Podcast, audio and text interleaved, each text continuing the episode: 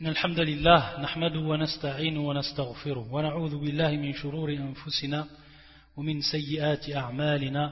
من يهدي الله فلا مضل له ومن يضلل فلا هادي له وأشهد أن لا إله إلا الله وحده لا شريك له وأشهد أن محمدا عبده ورسوله. أما بعد فإن أصدق الحديث كتاب الله وخير الهدي هدي محمد صلى الله عليه وآله وسلم. وشر الأمور محدثاتها وكل محدثة بدعة وكل بدعة ضلالة وكل ضلالة في النار Donc on continue, Inch'Allah ta'ala, ce qu'on avait entamé la semaine dernière par rapport donc aux paroles prises de ce grand savant de l'islam, Ibn Qayyim, Ibn al-Qayyim al-Jawziyah, rahimahullah ta'ala rahmatan wasi'a, et on, est, on avait commencé de parler d'un chapitre et d'un point qui est très important et fondamental et qui est donc tarkul awamir a'zamu min fi'l al-manahi. Donc le délaissement des ordres délaisser l'accomplissement d'un ordre est pire qu'accomplir une chose qui est interdite qu'accomplir une interdiction. On avait vu que le shir rahimahullah il a argumenté. Il a argumenté ce qu'il a avancé. Et donc on va continuer aujourd'hui dans cette argumentation. Car à travers cette argumentation, on va voir qu'il y a beaucoup de points qui sont importants à comprendre, qui sont en relation avec la croyance et autres. Le chien dans le cinquième argument, il va nous dire أن فعل المأمورات من باب حفظ قوة الإيمان وبقائها وترك المنهيات من باب الحمية عما يشوش قوة الإيمان ويخرجها عن الاعتدال. وحفظ القوة مقدم على الحمية. طيب ça c'est également un point qui est important. Le chien va nous faire comprendre que lorsqu'on accomplit ce qui nous est ordonné al-ma'murat les obligations. Lorsqu'on les accomplit, ceci va rentrer en ce qui concerne la préservation de la force de la foi, iman. Et bien entendu, préserver cette iman, préserver cette foi. Alors que délaisser ce qui est interdit, donc délaisser l'interdiction, ça rentre en réalité dans la protection de ce qui va perturber cette force, de ceux qui va perturber cette force-là, donc la force de la foi, et qui va la déstabiliser. Taïb, donc ça c'est déjà deux points qu'il faut comprendre. Donc d'un côté, l'accomplissement des obligations rentre dans ce qui concerne la préservation de la force de la foi. iman. Taïb, alors que délaisser ce qui est interdit, délaisser les interdictions, ça va rentrer dans ce qui concerne la protection de ce qui perturbe la force de cette foi et ce qui la déstabilise. À partir de là, lorsqu'on a bien compris les buts ou les deux buts pour chacun des deux, c'est-à-dire pour l'accomplissement des obligations et le délaissement des interdictions, on va comprendre donc qu'il y a un but qui va être mis en avant et qui va être prioritaire par rapport à un autre. Et celui qui va être prioritaire, comme nous dit Ibn Qayyim, c'est Hifdul Quwwa. Donc préserver la force de notre foi, qui est donc prioritaire à sa protection. Et il va expliquer pourquoi cela. Si on avance, ou s'il avance cela, pourquoi quel, en est le sabab, quelle en est la cause Il dit فإن القوة كلما قويت دفعت المواد الفاسدة المواد الفاسدة c'est-à-dire donc que plus la force de cette foi s'intensifie et plus elle va être à même à s'interposer devant ce qui va la détériorer. Et au contraire,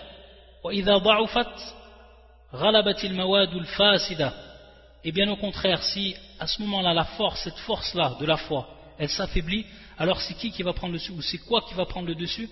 Ça va être tout simplement ce qui détériore tout ce qui va détériorer cette foi va prendre ensuite donc le dessus, qui va à l'encontre de cette foi. Donc, ce qu'on peut en conclure, comme nous le dit le shir, al-himyatu muradatun li ghayriha, wa huwa hifdhu quwwa wa ziyadatuha wa. Donc à ce moment-là, on va comprendre tout simplement que la protection, la protection donc de cette force de la foi, c'est en réalité un but, un but que l'on va, donc s'empresser de concrétiser, pas pour lui-même, pas en soi-même, donc ce n'est pas un but, un but en soi-même. Ce n'est pas un but en soi-même. Mais c'est en réalité pour protéger et pour préserver donc cette force, ainsi que son augmentation, et ainsi donc que sa continuation. Donc c'est ça en réalité le, but, le but suprême, si on pourrait dire ainsi, le but suprême. Alors que l'himya, donc la protection de celle-là, la protection donc contre tout ce qui va la perturber, ça va se traduire donc par tark al par le, fait de délaisser ce qui est interdit. Alors que préserver la force même de cette foi, elle va être faite ou elle va être obtenue par l'accomplissement de ce qui est obligatoire. Donc à partir de là, comment on l'a compris? Préserver cette force est prioritaire sur la protection, c'est-à-dire la protection contre tout ce qui va la perturber. Et comme l'a dit le chien, on s'en aperçoit, c'est que lorsque tu vas faire des choses qui sont obligatoires, et tu les préserves, ces choses qui sont obligatoires, et tu ne les délaisses pas, donc de façon continuelle, ta foi, elle va automatiquement s'intensifier, elle va automatiquement devenir encore plus forte. Taïb. Par contre, si tu délaisses ce qui est obligatoire, alors automatiquement cette force de la foi va commencer à descendre. Et à ce moment-là, ce qui vient à son encontre, ou ce qui vient pour la perturber, va prendre le dessus. Taïb. Donc on voit à ce moment-là qu'il y a eu cette incidence directe, par quoi? Par le fait d'avoir délaissé ce qui est obligatoire. Pas par le fait d'avoir délaissé ce qui est interdit, mais avoir délaissé ce qui est obligatoire. Allah Donc on voit à partir de là que c'est bel et bien donc ici un argument par rapport à ce qu'a avancé le shir, et que délaisser qui est obligatoire est pire que l'accomplissement de ce qui est interdit. Et c'est pour ça qu'ensuite, il va continuer par un autre argument, et qui vient en réalité à la suite du second. Il va nous faire comprendre que fi'al al-ma'murat, accomplir les obligations, hayatul qalb, wa wa wa wa qurratu. Ça, c'est l'accomplissement des obligations. Donc, c'est la vie du cœur, c'est sa nourriture, c'est son embellissement, c'est sa félicité, c'est sa joie, c'est son délice. Fi'al al-ma'murat. Par contre, le shir, il dit وترك المنيهات بدون ذلك لا يحصل له شيئا من ذلك فإنه لو ترك جميع المنيهات ولم يأتي بالإيمان والأعمال المأمور بها لم ينفع ذلك الترك شيئا وكان خالدا مخلدا في النار alors que après donc on a vu ce qu'était en réalité l'accomplissement des obligations le fait maintenant de délaisser ce qui est interdit le fait de délaisser ce qui est interdit sans même accomplir ce qui est obligatoire, c'est-à-dire qu'il n'obtiendra pas ce qu'on a vu auparavant, comme la vie du cœur, comme sa nourriture, comme son embellissement, sa félicité, etc. C'est pour ça qu'il dit le shir, qu'une personne qui va délaisser tout ce qui est interdit, une personne qui délaisse tout ce qui est interdit, mais qui n'accomplit pas ce qui va impliquer donc la foi, qui n'accomplit pas les actes qui lui sont ordonnés de faire. Tout ce qu'il aura délaissé, ça lui servira à rien du tout. Et il sera dans l'enfer éternel, cette personne-là. Et cet argument-là, il va encore plus se détailler avec l'argument qui va suivre, le comprendre encore plus par rapport maintenant à ce qu'il vient de dire. Il va donc à partir de là développer dans cet autre argument et qui vient donc à la suite du second. Donc on voit que c'est une là. C'est comme en fait une chaîne d'argumentation que Ibn, Ibn al-Qayyim met en place pour bien démontrer ce qu'il a avancé dès le départ. Donc à partir de là, il va dire que celui qui fait ce qui est obligatoire, non seulement il a fait ce qui est obligatoire, mais également il a fait des interdictions. Il a également fait des interdictions. Qu'est-ce qu'il va nous dire ici par rapport aux différents cas? Il va avoir un résultat. Dans un premier temps, il dit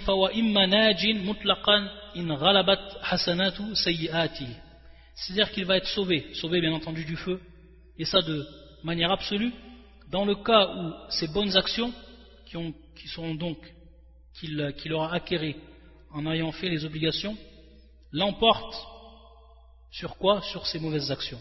À partir de là, ou un naj, c'est-à-dire qu'il est donc sauvé.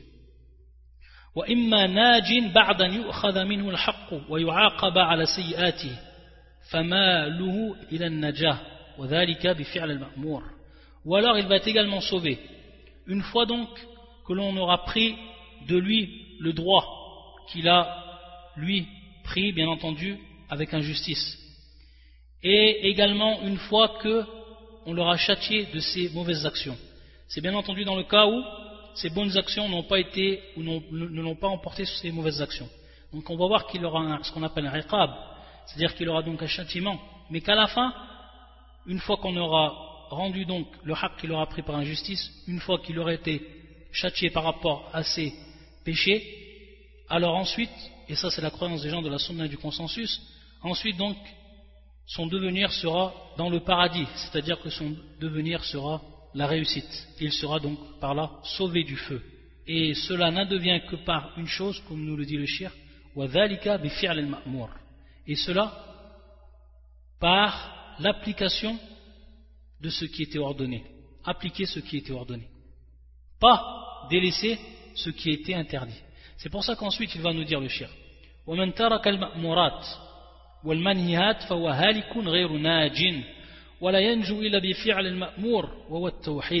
Regardez l'importance maintenant de ce qui va être dit. On voit bien qu'on rentre dans, la croyance ici.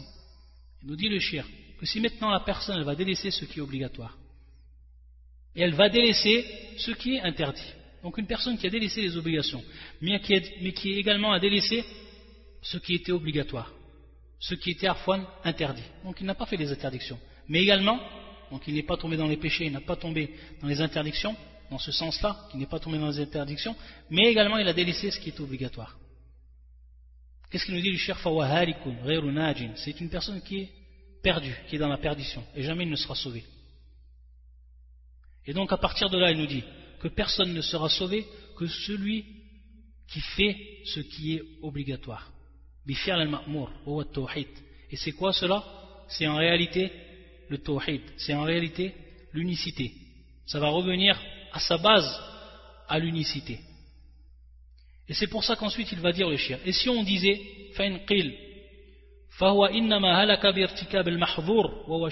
on pourra à partir de ce moment-là se poser la question. on pourrait se dire qu'en réalité la personne, elle est en perdition du fait qu'elle a accompli ce qui était interdit. Et en l'occurrence ici le shirk, l'associationnisme.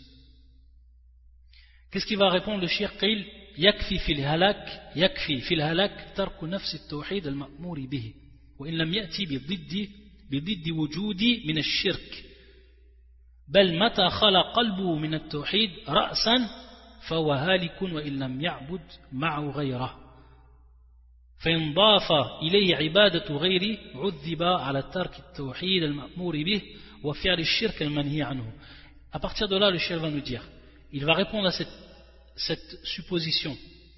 Il va, il va dire que cela suffit pour que la personne soit en perdition, qu'il ait délaissé nafs tawhid, le tawhid lui-même, l'unicité lui-même, cette unicité dont chaque personne a été ordonnée d'accomplir et de concrétiser même s'il n'accomplit pas ce qui va être contraire au tawhid, c'est-à-dire ici donc, en l'occurrence donc shirk, en l'occurrence l'associationnisme.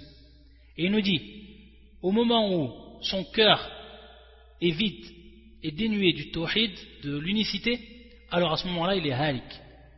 Et même s'il n'a pas adoré en dehors d'Allah Azzawajal, un autre que lui. Même s'il n'a pas adoré en dehors d'Allah Azzawajal un autre que lui. Mais il n'a pas adoré Allah Azzawajal, donc il n'a pas concrétisé le tawhid, l'unicité d'Allah Azzawajal. Alors à ce moment-là, et son cœur a été vide de cela, de ce tawhid, alors à ce moment-là, c'est un halik. C'est quelqu'un qui est en perdition. Et le fait qu'il n'a pas donc accompli ce qui était interdit ne lui aura servi absolument rien du tout. Donc il sera châtié si la personne n'a pas fait de shirk, mais elle n'a pas pour concrétiser le tawhid, cette personne sera châtiée. Et si en plus il nous dit le shirk, si en plus de cela, il vient s'annexer, il vient s'ajouter à cela, c'est-à-dire donc le fait qu'il n'ait pas concrétisé le tawhid, ou qu'il n'ait pas accompli le tawhid, s'il vient en plus de cela accomplir son contraire, qui est donc ici un shirk, alors il sera non seulement châtié par rapport au délaissement du tawhid, mais il sera châtié par l'accomplissement donc du shirk. Et ensuite, l'autre argument qui va venir et que va nous exposer Ibn Qayyim, il va mettre en évidence encore plus ce qui a été développé auparavant. Il va nous dire Ibn Qayyim, celui qui, à qui on va inviter, on va l'inviter à la foi. أن المدعو إلى الإيمان إذا قال لا أصدق ولا أكذب une personne qu'on invite à la foi, une personne qu'on va inviter, qu'on va appeler, qu'on va prêcher à la foi, à acquérir cette foi.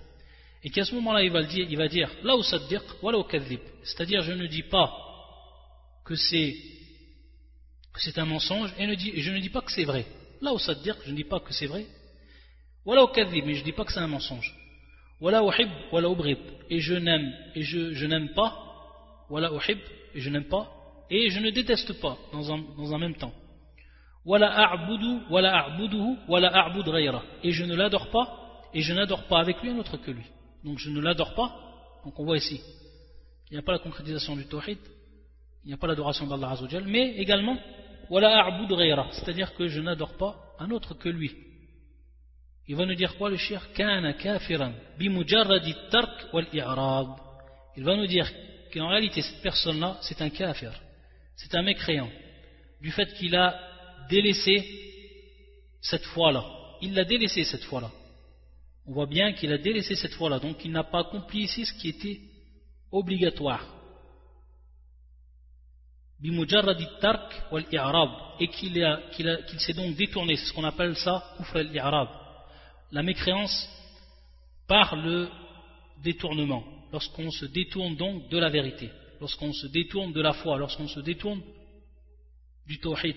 Ça c'est l'irab. Et ça c'est une des catégories du kufr, c'est une des catégories de la mécréance. Donc à partir de là, il va nous dire, le shir, que celui donc qui, n'adore pas Allah Azzawajal, mais qui et également qui n'adore pas un autre que lui, donc qui ne fait pas ce qui est obligatoire, mais qui ne fait pas également ce qui est interdit, alors à ce moment-là, il rentre dans l'I'rab, et c'est un kafir, c'est un mécréant. Ça c'est très important, on va voir ici que c'est une règle, une grande règle au niveau du takfir, une grande règle par rapport au fait de rendre quelqu'un mécréant, et de comprendre cette règle-là. Et ça, c'est le contraire. Donc on a vu le cas de la personne qui va être considérée comme kafir, qui va être considérée comme mécréant. Celle, là où dire, celle qui ne croit pas en cela. Donc je ne crois pas en l'islam, je ne crois pas en tawhid, au tawhid. Voilà au. Et je ne dis pas que c'est un mensonge. Donc on voit bien en fait, comme s'il voulait se placer entre ces euh, deux choses, entre ces deux points. Comme il a dit, la uhib, la ubrib. C'est-à-dire, je n'aime pas, je n'aime pas, mais je ne déteste pas aussi. Donc celui-là, c'est un kafir. Contrairement à celui qui va dire, ou lorsque cette personne va dire,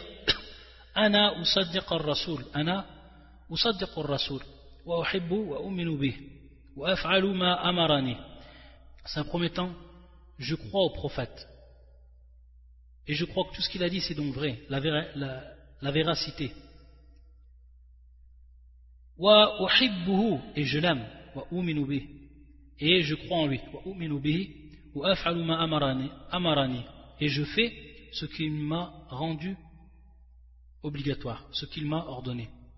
Lakin, shahwati wa iradati wa tab'i hakimatun alayya. Par contre, ma shahwa, mon désir, ma volonté et mon naturel, hakimatun alayya. C'est-à-dire, cela, donc mon désir, ma volonté, ça va en réalité prendre le dessus sur moi.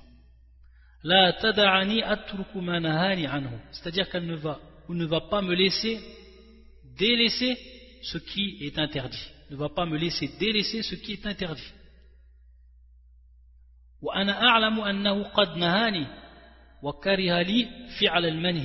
Et je sais, c'est-à-dire que j'ai la science, que cela est bel et bien une interdiction, et que cela m'a été interdit, et qu'il est donc détestable que je fasse cet acte-là, donc cet acte de l'interdiction. la sabra li anhu. la sabra li anhu. Mais par rapport à cela, je n'ai pas de patience. C'est-à-dire donc cette personne-là, elle va tomber dans ce qui est de l'interdiction, de par donc cette shahwa, de par ce désir, de par sa volonté, etc. فهذا لا يعد كافرا بذلك فهذا لا يعد كافرا بذلك c'est-à-dire que cette personne-là et ce cas-là il ne va pas être considéré comme un kafir il ne va pas être considéré comme un mécréant et ça c'est la croyance des gens de la sunna du consensus ça c'est la croyance des, gens de la sunna du consensus et donc on voit que dans cette question-là le fait de délaisser ce qui est obligatoire est beaucoup plus important du fait de tomber dans ce qui est interdit. Et on voit ensuite les deux cas des personnes qui se, sont présentées. Celui qui ne va pas reconnaître que c'est une réalité ou qui ne va pas le, le, faire entrer dans le domaine du mensonge. De celui qui ne va pas adorer, mais qui ne va pas adorer en dehors d'Allah subhanahu wa ta'ala, un autre. Donc ici c'est un autre cas, donc le deuxième cas. C'est cette personne qui reconnaît cette personne qui sait que c'est la vérité et qui aime et qui croit et qui fait ce qu'on lui a ordonné de faire, mais de par son désir, comme le chien nous l'a expliqué, son désir, sa volonté, etc., tout cela va être plus fort que lui. Et ne va pas le laisser délaisser ce qui lui était interdit, alors qu'il a la science que c'est bel et bien une interdiction. Donc on voit que c'est la shahwa, le désir, et autres qui ont pris le dessus sur lui.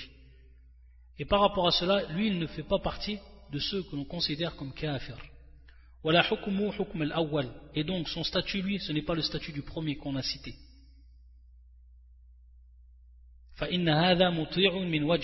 Pourquoi? Parce que ce deuxième-là, il est en réalité obéissant d'un côté. Mais bien entendu, il va être asi donc il va être pécheur d'un autre côté. Et c'est pour ça qu'ensuite, il nous dit Ibn al-Qayyim,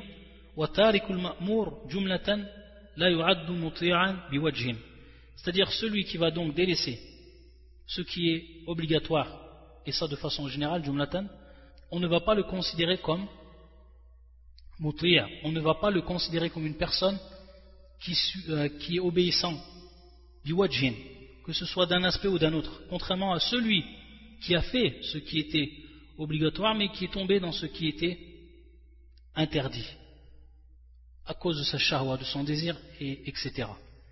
Ibn al-Qayyim va dire ensuite, et pour mettre encore plus en évidence, donc on voit argument après argument qui s'enchaînent, et chaque argument met encore plus en évidence celui qui a précédé, et qui donne encore plus de force à l'argumentation générale de ce qu'il a avancé dès ses premières phrases dans ce chapitre-là, Fiad al-Bab. Il va nous dire ensuite أن الطاعة والمعصية إنما تتعلق بالأمر أصلا وبالنهي تبعا.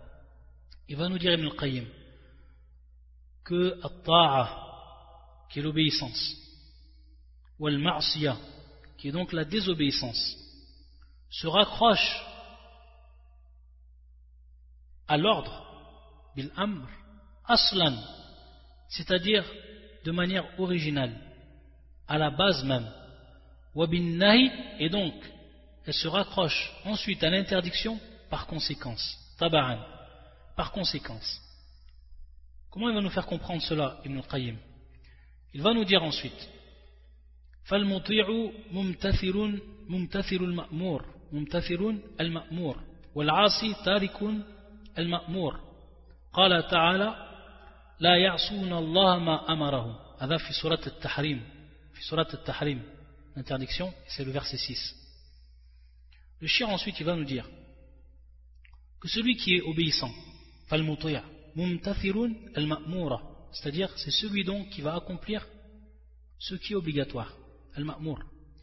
Wal-asi tarikun al-ma'mur, et celui qui va être considéré comme désobéissant, donc ici de façon générale, al-asi de façon générale, wal-mutir, celui qui est obéissant, de façon générale, al-asi ici tarikun al-ma'mur c'est celui qui a délaissé qui a délaissé ce qui était obligatoire donc on voit bien ici que par rapport à al-marsiya par rapport au péché et par rapport à par rapport à l'obéissance, on voit que ces deux choses vont revenir à son asl, c'est-à-dire vont revenir à la base et de manière originale à quoi? À l'ordre. Donc ils vont être accrochés directement à l'ordre. Lorsqu'on dit l'asi, on va dire tarikun al-ma'mur, celui qui a délaissé donc ce qui est obligatoire. Hada wa al Wal celui qui est obéissant, c'est celui qui a accompli ce qui était obligatoire. C'est pour ça qu'Allah Azzawajal, lorsqu'il a parlé des malaika il a parlé des anges, qu'est-ce qu'il a dit, subhanah La ya'souna Allah ma. Ne désobéissent jamais Allah en ce qu'il leur commande. On voit ici qu'Allah Azzawajal, lorsqu'il a parlé des anges, et qu'il a donné leurs caractéristiques, c'est-à-dire par, rapport et parmi leurs caractéristiques, qu'il la donc on voit bien ici le terme qui est employé. Taïb, le, terme et le verbe qui est employé, ça revient, bien ici au terme el-marsiya. Taïb, c'en est le verbe. Donc le terme el-marsiya qui est donc le péché, qui est la désobéissance. La Allah ma amarahu. Donc Allah Azzawajal, il a dit, ne désobéissent jamais à Allah en ce qu'il leur commande. Donc on voit bien qu'il a raccroché ici à ce qui était à l'origine, à ce qui est à la, base et qui est donc l'amr. Ma amarahum ce qu'il leur a donc ordonné. Et on voit bien ici qu'Allah Azzawajal n'a pas dit et ils ne sont pas tombés ils ne sont pas tombés dans le péché. Là, ce que leur ce qu'on leur ordonne. Ce qu'on leur ordonne. Donc ici, ça a bien été rapproché. El marsiya ici, bien sûr ici, nafi el marsiya. Donc, euh, nier la désobéissance a bien été raccrochée à l'amr, par rapport donc à l'ordre. De même, lorsque Moussa il a dit à son frère, comme surat Taha, surat Taha qui est le verset 93, lorsqu'il a dit Moussa à son frère, Ma mana'aka idh ra'aytahum dallu, ma mana'aka idh ra'aytahum dallu, alla tattabi'ani afa'asayta amri, afa'asayta amri, hada wa shahid. Dans ce verset, on voit bien que Moussa, il va également employer ce verbe ici, afa'asaita, donc qui bien en relation avec al-marsiya, qui est bien en relation avec le péché. Et lorsqu'il dit afa'asaita amri, c'est-à-dire que tu as désobéi à quoi À mon ordre. Donc ici également, il a raccroché, il l'a raccroché à quoi? Al-Marsiya, il l'a raccroché à ce qui était donc son cas originel, et qui est donc le délaissement de l'ordre. Le délaissement de l'ordre. C'est pour ça donc on voit qu'Ibn al-Qayyim, il a pris ces deux versets comme témoin argumentatif pour démontrer que l'asi tarikun al-ma'mur, c'est celui donc qui va délaisser ce qui est obligatoire. Si on regarde et si on comprend pour ce qui est du péché. Et lorsque Ibn al-Qayyim nous avait dit, bil-amr aslan wa bin-nahi taba'an wa bin-nahi taba'an c'est-à-dire donc que pour ce qui est de at-ta'a ou l'obéissance et du péché ou de la désobéissance ça se raccroche également au nahi ça se raccroche en réalité à l'interdiction mais par conséquence tabaran, c'est-à-dire par conséquence. Et ensuite, c'est à ce moment-là qu'il va développer donc la deuxième partie de cette phrase-là, pour bien nous faire comprendre encore ici l'importance de l'obligation par rapport à l'interdiction, et que le fait de délaisser une obligation, c'est bien plus important que d'accomplir une interdiction. Et c'est pour ça qu'il nous dit min tamam imtithal al-awamir wa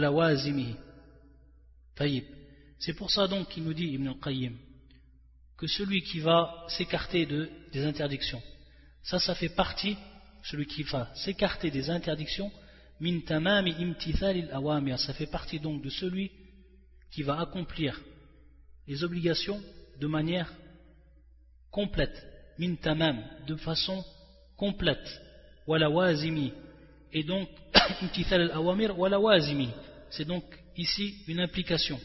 Donc le fait que la personne s'est écartée des péchés, ça a impliqué qu'elle a accompli donc ensuite les obligations de manière complète, de manière complète. Donc la personne qui a fait les obligations et qui ensuite s'est écartée de ce qui est interdit, celui-ci en réalité, il a accompli l'amr, il a accompli l'obligation de manière totale et, et donc ça a impliqué de manière totale et complète l'accomplissement de l'obligation. Et c'est pour cela, nous dit Ibn Qayyim, que celui donc qui va délaisser ce qui est interdit, mais qui ne va pas faire ce qui est obligatoire, il n'est pas considéré comme monteur, il n'est pas considéré donc comme une personne qui est obéissante, comme on l'a vu auparavant. Mais au contraire, il va être considéré donc comme un pécheur. Il va être considéré comme un pécheur. C'est-à-dire donc qu'il va être obéissant à Allah Azzawajal du fait qu'il a obéi à lui et qu'il a donc accompli ce qui ce qu'il a rendu obligatoire, ce qu'il a ordonné.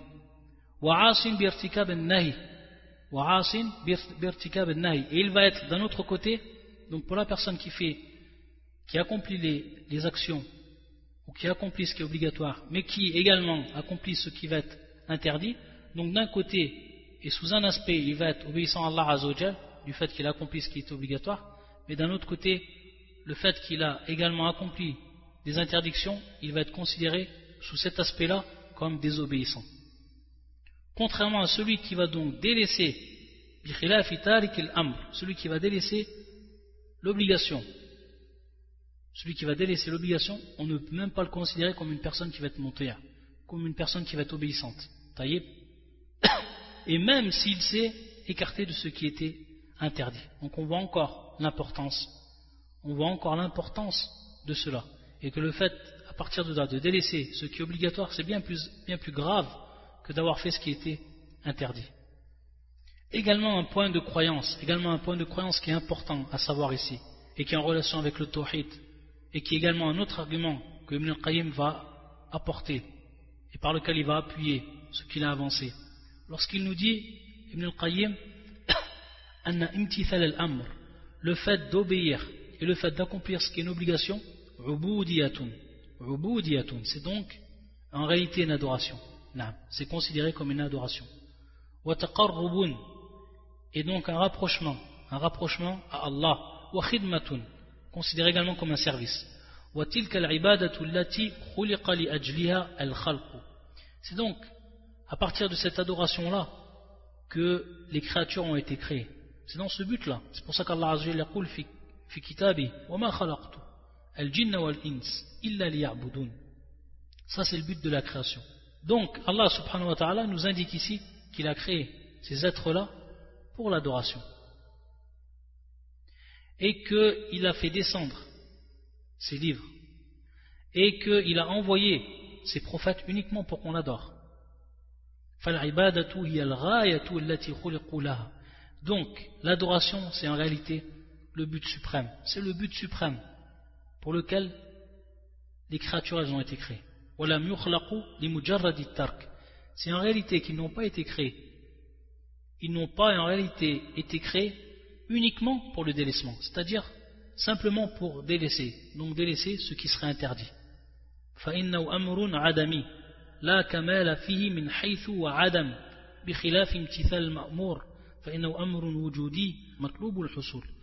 Donc on voit bien ici qu'ensuite Ibn Qayyim nous dit pourquoi Parce que le fait de délaisser une chose c'est quelque chose qui est en réalité néant. C'est un non-lieu, une chose qui est néant. Lorsqu'une chose elle est considérée comme néante, elle ne peut être parfaite. On ne peut entrevoir à partir d'elle la perfection. Pourquoi? Parce que c'est une chose qui est adam, une chose qui est en réalité néante, contrairement l'accomplissement de l'obligation. L'accomplissement de l'obligation, ça c'est bel et bien une chose qui est présente. Et c'est bien ce qui est demandé que l'on accomplisse, la chose que l'on veut acquérir. C'est bel et bien cela. Ensuite, également, continuant dans l'argumentation, on va comprendre une chose qui est importante. Le shir va parler, il va détailler, il va rapporter les paroles des savants et les divergences des savants par rapport à une question que l'on considère euh, minal usul, des bases, on va tout simplement prendre ce que Ibn al-Qayyim, lui, ce qu'il a vu, qui était sur la vérité. An al-matloub Donc lorsqu'il a parlé de al-matloub, ce qui est demandé, lorsqu'on dit al-matloub, ça vient du verbe talaba, qui est demandé. Donc al-matloub, c'est la chose qui est demandée. Il nous dit que al-matloub naw'an, elle est de deux catégories. Matloub li nafsi ou al-ma'murun bihi. En réalité ça, Ibn al-Qayyim il a déjà fait allusion. Il va le, le répéter ici parce que c'est important à comprendre et ça va nous permettre également de comprendre euh, un point qui est très important. Lorsqu'il nous dit matloubun li nafsi bihi, c'est-à-dire ce qui est demandé en lui-même, une chose qui va être demandée en lui-même. Ça, c'est la première catégorie de ce qui est demandé. Al-matloub. Matloubun li nafsi al-ma'mur Donc, c'est ce qui est demandé en lui-même. C'est quoi, tout simplement? C'est l'obligation. C'est l'obligation. Taïb. ضادته المأمور به والمنهي عنه لما فيه من المفسدة المضادة للمأمور به طيب Et la deuxième catégorie de ce qui va être demandé par rapport à la religion, c'est tout simplement on va demander par rapport à cette chose son absence et son non-lieu. Et c'est en réalité donc le marsia. C'est donc le péché et la désobéissance. Et c'est donc ce qui va aller à l'encontre, ce, qui va aller à l'encontre, ce qui va aller à l'encontre de ce qui est ordonné. Taïb ou al Donc c'est l'interdiction. Et pourquoi cela? Parce qu'en réalité, cette chose-là, cette interdiction, il y a mafsada. C'est donc un préjudice qui va donc aller à l'encontre de ce qui est ordonné. Donc on va comprendre à partir de là que el matloub, il y a bel et bien un matloub qui est demandé en lui-même, pour lui-même, et qui est le raya, qui est, donc bel et bien le but en lui-même, et qui est donc l'application de ce qui est ordonné. Contrairement à la deuxième catégorie de ce qui est demandé, et ce qui est demandé, c'est en fait de s'écarter des péchés, de s'écarter de ce qui est interdit. Donc, ce qui est demandé, c'est son absence à cette chose-là, et qui est en réalité l'interdiction, qui est en réalité le péché. C'est tout simplement son absence. Taïb, à partir de là, et en sachant donc ces deux points, qu'est-ce qu'il va nous dire Ibn al-Qayyim? Il va nous dire maintenant, c'est une personne qui est responsable de ses actes, qui en réalité, par rapport à sa vie, etc., pour ce qui est des interdictions, il n'y pense pas. C'est-à-dire que on va dire de façon générale, pour la plupart des interdictions, il n'y pense pas. C'est-à-dire que son nafs, hein, son âme, elle n'appelle pas à ces interdictions, comme par exemple le péché de l'adultère, comme par exemple le péché euh, de boire de l'alcool, etc. Son nafs, déjà, de par son naturel, cette personne-là, et de par son âme, cette personne-là n'est même pas attirée par ces interdictions. Est-ce qu'il va avoir une récompense du fait qu'il n'est pas tombé dans ces interdictions? Ce qu'il va nous dire Ibn Qayyim ici.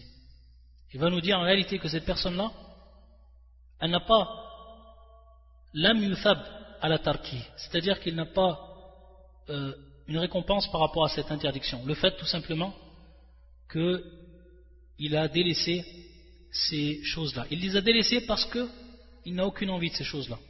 Taïb, à partir de là, donc, il n'a pas de récompense par rapport à ce délaissement. Contrairement, maintenant, à la deuxième personne, qui, elle, au contraire, son âme appelle à ces choses-là. Et il fait un grand combat du nafs, un grand combat contre son nafs, pour pas tomber dans ces choses-là. Cette personne-là, en réalité, elle a, délaissé ses interdictions. Elle les a délaissées après les avoir voulues. Et en réalité, ça va être considéré comme un fi'l, ça va être considéré comme un acte. C'est en réalité considéré comme un acte. Ça, c'est considéré comme un acte n'est pas considéré comme un délaissement pur. Non. Pourquoi? Et c'est ça, c'est ce qu'il nous fait comprendre Ibn Qayyim. Maintenant, lorsque toi, devant toi, tu as l'occasion d'un péché, et qu'en réalité ton âme penche sur ce péché-là, mais par crainte d'Allah Azzawajal et par peur de son châtiment, tu vas tu vas t'abstenir de tomber dedans. Et tu vas combattre ton nafs par rapport à cela. N'as-tu pas fait un acte lorsque tu as combattu ton nafs et lorsque tu as, délaissé cette interdiction? C'est en réalité en lui-même un acte. C'est un acte de délaissement. C'est un acte de délaissement. Taïb, donc il y a bien un acte, un acte intérieur de ta part. Donc c'est pour ça qu'à partir de là, c'est une récompense une récompense va être donnée par rapport à cet acte-là, qui est en réalité le délaissement. Contrairement à la personne qui, à la base, ne pense même pas à ces interdictions, et dont son nafs et dont son âme ne l'appelle même pas à faire ces choses-là. Cette personne-là, comme dit euh, Ibn al-adam al-asli, c'est-à-dire c'est une absence qui est d'origine. Donc à partir de là, lui, il n'a pas fait un acte de délaissement, ce qu'on appelle donc un acte de délaissement. Il a délaissé par nature donc à partir de là, lui, il n'a pas de récompense, contrairement à la deuxième personne. Donc on voit également ici l'importance de comprendre cette question et de, connaître celui qui va être récompensé de celui qui ne va pas être récompensé par rapport au délaissement des interdictions et dans quel cas. Et également, à partir de là, Ibn al-Qayyim, et qui rentre également dans ce sujet-là, il va nous dire, celui qui va délaisser une chose, il se peut maintenant un cas qui arrive tu as envie de faire un péché, ton âme t'a appelé à faire ce péché-là, et en réalité, tu t'es décidé à faire ce péché-là. Et tu es ferme dans ta décision. Tu vas faire ce péché-là. C'est ta, décision ferme. Khalas. Ton âme a pris le dessus sur toi. Et tu n'as pas pu combattre ton nafs. Mais tu vas le délaisser à cause de quoi? C'est-à-dire que tu n'auras pas eu la capacité de le faire. À titre d'exemple, une personne tout simplement qui va prendre sa voiture et qui va partir dans une autre ville pour rencontrer par exemple une femme qui, lui est interdite et qui a donc l'intention dès le départ de faire ce péché-là, qui a la volonté ferme de faire ce, péché-là. Et cette personne-là, en prenant sa voiture, et sur la route, la, voiture tombe en panne, et il ne pourra donc pas aller voir cette, femme. Il est obligé de retourner chez lui. Pourquoi? Parce qu'ici, Ajz. Il a eu donc un empêchement. Il n'a pas eu la capacité. Est-ce que cette personne-là, elle prend un péché ou pas? Est-ce que cette personne-là, elle va être rétribuée par rapport, ou châtiée par rapport à sa niya Et la réponse, en réalité, c'est na'am. La réponse, oui. Non seulement il n'a pas fait le péché, mais en plus il est châtié par rapport à son intention. Il va être ici châtié par rapport à son intention. Par contre, et c'est ce que nous dit Ibn al-Qayyim, c'est-à-dire que cette ici il va quand même avoir une différence. Et c'est ce qu'il nous dit Ibn Qayyim lorsqu'il dit فَهَذَا وَإِن لَمْ يُعَاقَبْ عُقُوبَةَ الْفَاعِلِ لكن يعاقب على عزمه وإرادته الجازمة طيب donc il va nous dire Ibn Qayyim que malgré cela il y a quand même une différence entre la personne qui a eu l'intention de faire ce péché-là et qui ensuite a fait ce péché-là. La personne qui a eu l'intention de faire ce péché-là et qui a été ferme dans sa volonté mais qui n'a pas pu à cause d'un empêchement, il dit quand même qu'il ne va pas avoir le même châtiment entre les deux personnes. C'est-à-dire que celui qui a fait le péché, qui l'a accompli, son châtiment va être plus grand. C'est ce qu'on comprend de cette parole d'Ibn al-Qayyim. Il va bien entendu revenir un peu plus loin à des nusus. Il va revenir donc à des hadiths, à même deux hadiths du prophète. Et le premier hadith, c'est celui-ci, qui est un hadith bien entendu authentique qui est rapporté par l'imam al-Bukhari et l'imam muslim. Lorsque le prophète sallallahu alayhi wa sallam إذا تواجه المسلمان بسيفيهما فالقاتل والمقتول في النار Lorsque donc les deux, deux musulmans se combattent et se mettent face à face pour combattre bisayfayhima avec leurs deux sabres. Qu'est-ce qu'il nous dit à ce moment-là le prophète sallallahu alayhi wa sallam finnar. celui qui avait l'intention, celui qui a tué, il est dans le feu. Et celui qui a été tué, il est également dans le feu. Donc celui qui a tué celui qui a été tué, ils sont tous les deux dans le feu. Donc à ce moment, les sahaba, ils ont posé la question. Donc, l'ambiguïté qu'ils ont eue par rapport à celui qui a tué, ma c'est-à-dire qu'il n'y a pas de doute par rapport à son châtiment et qu'il se retrouvera dans le feu. Mais par contre, pour celui qui a été tué. Le prophète va faire revenir ici donc à son intention. Et il va dire Innaou arada, à son irada, à sa volonté. Arada qatla sahibi. Il a voulu donc tuer celui qui est en face de lui. Sahibi, parce que ce sont ici deux musulmans. Sahibi, son compagnon, parce que ce sont ici deux musulmans. Donc on voit bien qu'en réalité, s'il aurait eu lui la capacité de le tuer, il l'aurait tué. Donc à partir de là, il a également le châtiment du feu.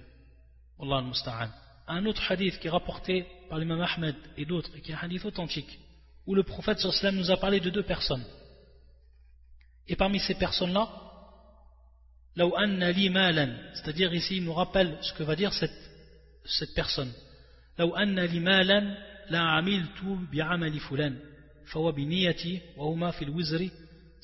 Une personne donc qui a vu une autre personne qui avait de l'argent. Et cet argent-là, il l'utilise dans le haram, dans ce qui est interdit.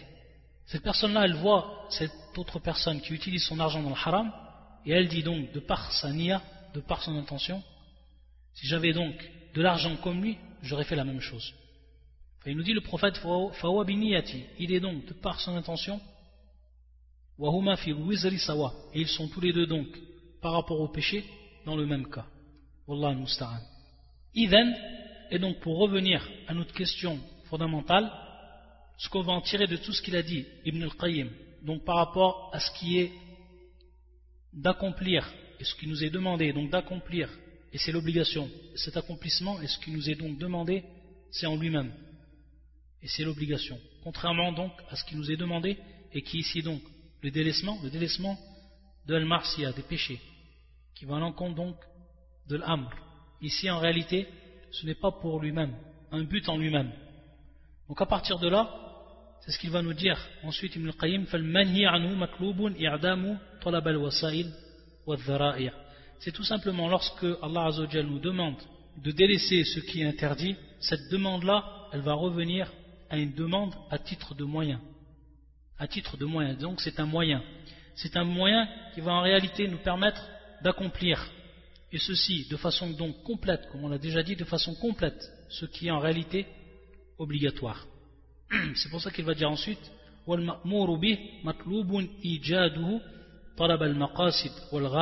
alors qu'en réalité, ce qui est demandé par rapport à l'obligation, cette demande-là, elle est à titre de but en elle-même. Al-maqasid est d'objectif. Donc c'est le réel objectif que l'on doit atteindre. Le réel objectif que l'on doit atteindre, qui est la ibada et qui est donc l'adoration d'Allah Azzawajal.